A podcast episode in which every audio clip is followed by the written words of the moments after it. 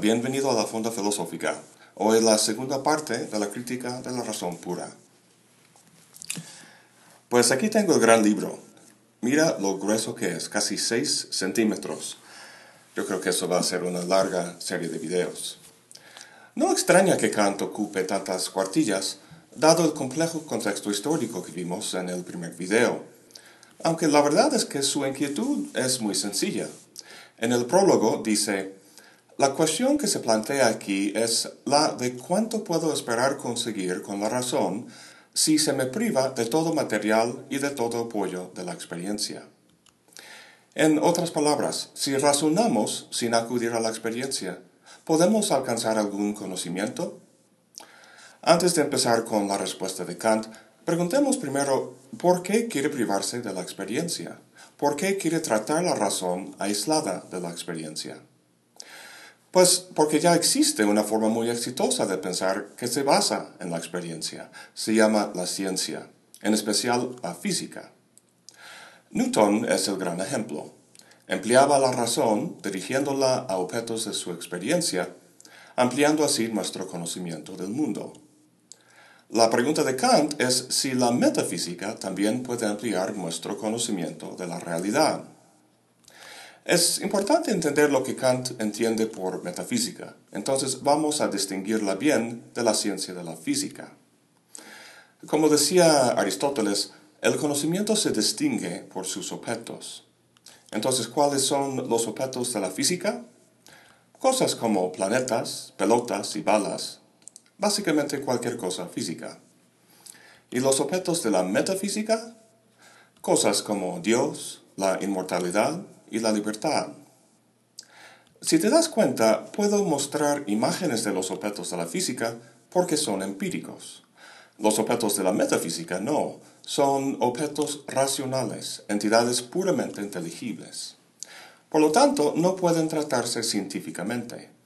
Sin embargo, al igual que los planetas y demás objetos del mundo físico, Dios, la libertad y otros temas de este tipo son importantes el hecho de que llevamos miles de años pensando en estas cosas lo demuestra.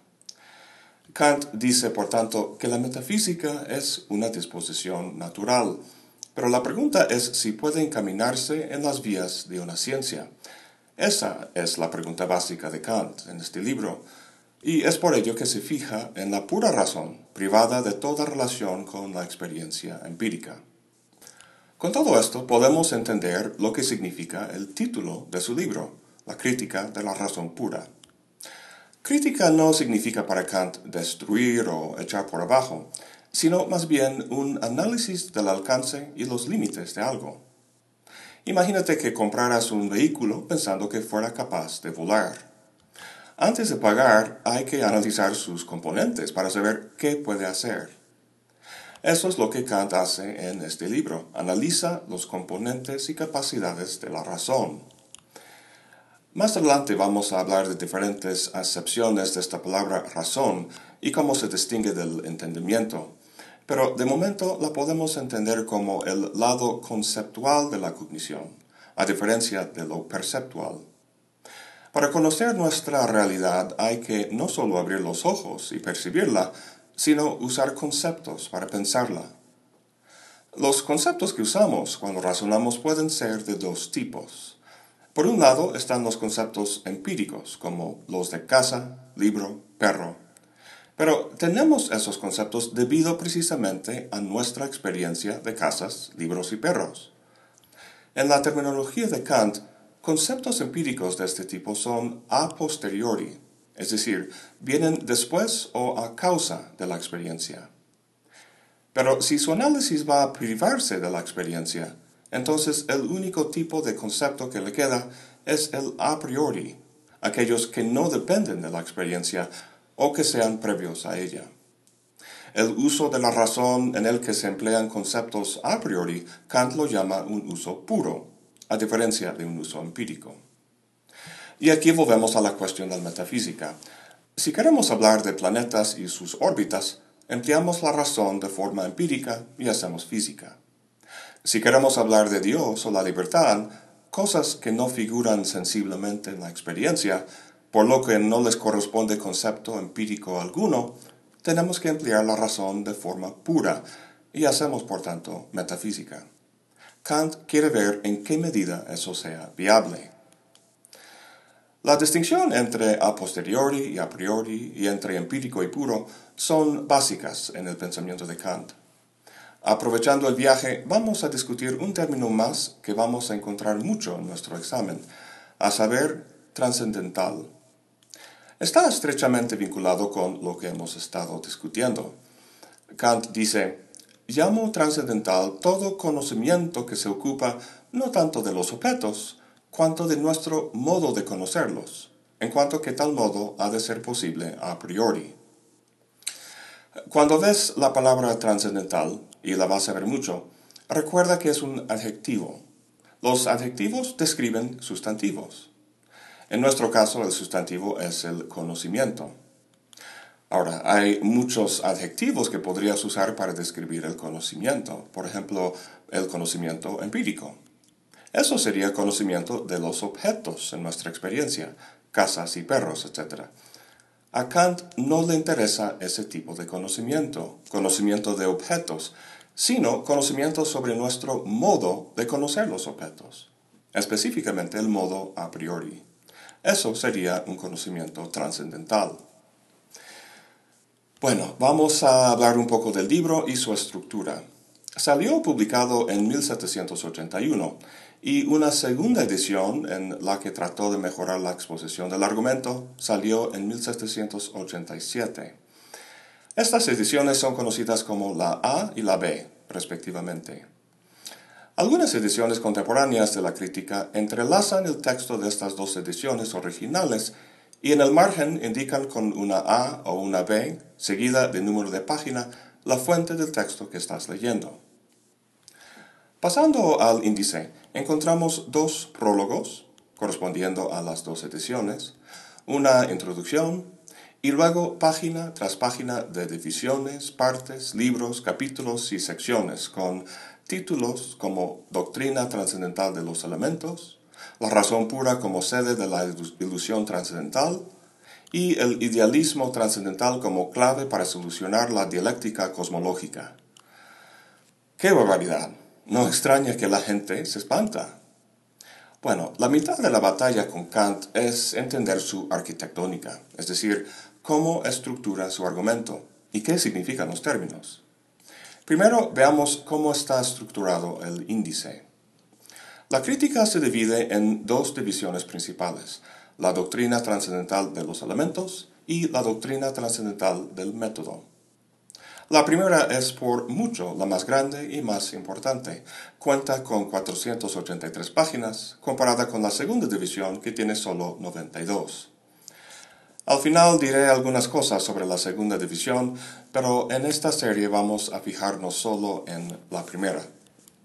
Entonces, la doctrina trascendental de los elementos. Kant encabeza su estudio con este imponente título por una razón muy sencilla. Imagínate que Kant quisiera entender la naturaleza del motor de un coche. Como punto de partida, tendría que saber cuáles son las partes o elementos que componen el motor. Pero lo que nos interesa entender aquí es la cognición humana. ¿Cuáles son sus elementos? Para Kant son dos uno sensible y el otro intelectivo, por lo que divide la doctrina trascendental de los elementos en dos partes, la estética trascendental, que trata de lo sensible, y la lógica trascendental, que trata de la parte intelectiva. Por cierto, la palabra estética aquí no tiene nada que ver con belleza, sino con la palabra griega de la que se acuña, aestesis, la cual significa percepción. Entonces, la estética trascendental trata de la parte sensible de la cognición, de la percepción o intuición de objetos. Pero recuerda que Kant no está interesado en lo que la experiencia aporta al conocimiento, es decir, en el lado empírico, por lo que no va a hablar de la sensibilidad en términos de ojos, retinas y rayos de luz, sino en lo que el sujeto aporta al margen y previo a la experiencia es decir, de manera a priori. En otras palabras, va a explicar en esta sección cómo ciertos elementos de la subjetividad estructuran y posibilitan la intuición de objetos. Para Kant, estos elementos a priori serán el espacio y el tiempo. Pasando a la lógica trascendental, esta sección del libro trata del elemento intelectivo de la cognición. Es un poco más complicada que la estética trascendental ya que consta de dos partes, la analítica y la dialéctica. En la analítica Kant habla de los conceptos a priori del entendimiento, que junto con el espacio y el tiempo de la sección anterior posibilitan todo conocimiento. Además, habla de algo que se llama el esquematismo, lo cual explica cómo se aplican los conceptos del entendimiento a las intuiciones de la sensibilidad. La segunda parte de la lógica trascendental se llama la dialéctica. En la analítica, los conceptos se aplican a objetos que son susceptibles de aparecer en una intuición, la dialéctica, en cambio, trata de conceptos que se aplican a objetos que no son susceptibles de aparecer en una intuición, como el alma, el mundo en su totalidad y Dios. Conceptos de este tipo Kant los llama ideas y corresponden no al entendimiento, sino a la razón. Lo que Kant hace en esta parte del libro es mostrar las ilusiones que la razón crea al emplearse al margen de la sensibilidad, y las trata en tres secciones que se llaman los paralogismos de la razón pura, las antinomias de la razón pura y lo ideal de la razón pura. Bueno, eso a grosso modo es la estructura del libro. Sus tres partes fundamentales son la estética trascendental, la analítica trascendental y la dialéctica trascendental. A estas tres partes corresponden tres elementos o facultades, la sensibilidad, el entendimiento y la razón, que tratan respectivamente de las intuiciones, los conceptos y las ideas. A pesar de todas las divisiones y secciones que componen el libro, podemos entender el argumento global de la crítica en términos de una división entre lo que se puede conocer y lo que no. La estética y la analítica se juntan para explicar cómo la dinámica entre intuiciones y conceptos produce conocimiento, el conocimiento científico del mundo natural. Como veremos, el concepto metafísico de la causalidad es necesario para dar cuenta de este tipo de conocimiento, por lo que en esta parte del libro Kant reivindica una metafísica de la experiencia. Por el otro lado tenemos la dialéctica, en la que las ideas de la razón hacen referencia a objetos fuera de la experiencia y producen ilusiones. La metafísica implícita ahí, una metafísica trascendente, Kant lo juzga como ilegítima. Mucha información, ya sé, pero ahora que hemos visto cuál es la preocupación fundamental de Kant, cómo estructura su libro para responder a esta inquietud y algunos conceptos clave como lo trascendental, y la distinción entre lo empírico y lo puro, verás que no será tan difícil. En el próximo video empezamos con la introducción del libro y la estética trascendental. Bueno, eso es todo por hoy. Gracias por acompañarme. Hasta la próxima y buen provecho.